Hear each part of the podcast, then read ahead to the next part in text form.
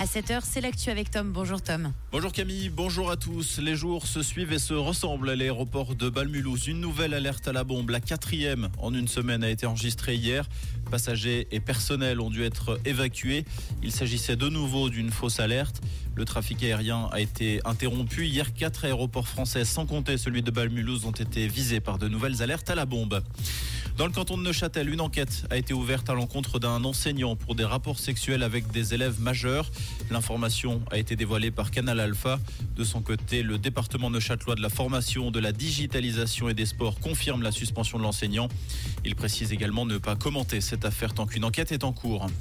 Plus de 10 000 coureurs sont attendus ce dimanche sur les différentes épreuves du Lausanne Marathon. Un événement qui affiche complet à deux jours du départ.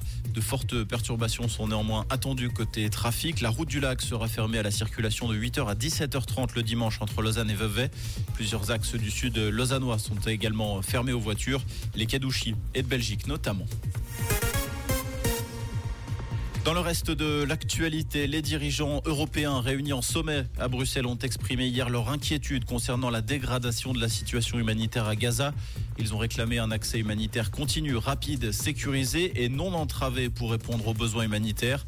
Les dirigeants des 27 ont réitéré leur appel au Hamas pour la libération immédiate de tous les otages. Sur place, les bombardements se poursuivent.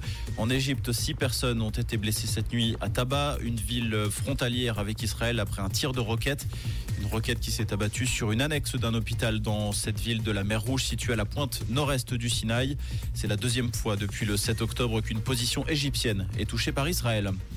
Un mot de sport pour terminer. Le Servette FC qui pourra nourrir des regrets de son déplacement en Moldavie.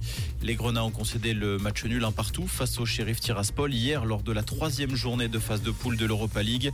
Servette reste troisième du groupe des RLAS Rome et le Slavia Prague. Comprendre ce qui se passe en Suisse romande et dans le monde, c'est aussi sur Rouge. Rouge Pour ce vendredi, un ciel variable, voire nuageux sur la région avec encore des averses. Prenez bien votre parapluie et une veste qui tient chaud.